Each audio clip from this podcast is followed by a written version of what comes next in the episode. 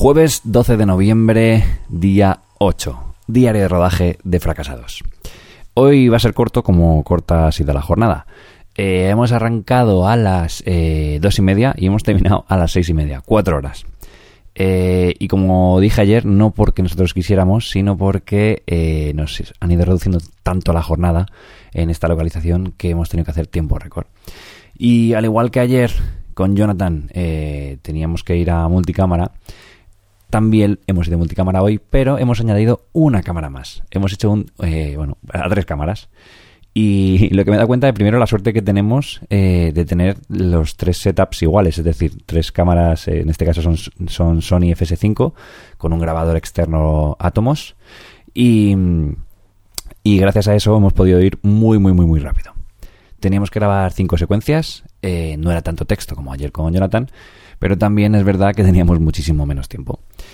Eh, hemos cambiado también la estrategia, porque como os dije ayer, íbamos como de la primera secuencia a la última, cambiábamos las cámaras y repetíamos todas las secuencias. Aquí no hemos hecho eso. Como eran más cortas, hemos podido hacer algo más, más tradicional en ese sentido, que es eh, coger el bloque de la secuencia, hacerlo con un tiro de cámara, cerrarlo, seguir a la siguiente, hacer el, eh, la, la tirada. Si queríamos cambiar cámara, cambiarla y volver a hacer otra tirada.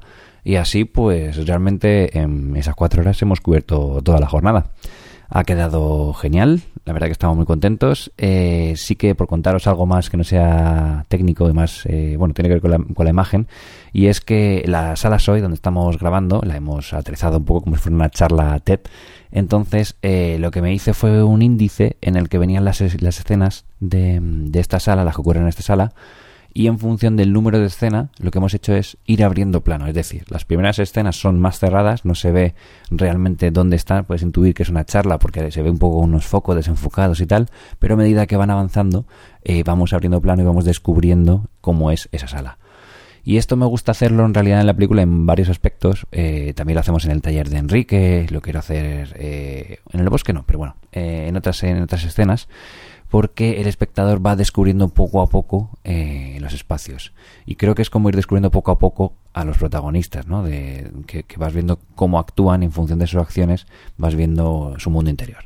Pues con las localizaciones me, me pasa lo mismo, no quiero que el, que el espectador se divierta porque cada vez que aparezca Enrique haya pasado un poquito más, eh, ya no solo a nivel interno como personaje, sino que también vamos viendo ese personaje que es la localización. Y poco más que contaros. Eh, rodar así no me encanta en el sentido de que no me gusta ir rápido, pero tiene una cosa muy, muy guay y es que da mucha, eh, te proporciona mucha adrenalina.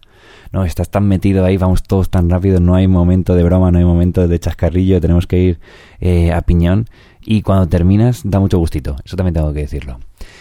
Así que nada, jornada corta, eh, tres cámaras rodando y nosotros contentos de haber pasado otra pantalla más.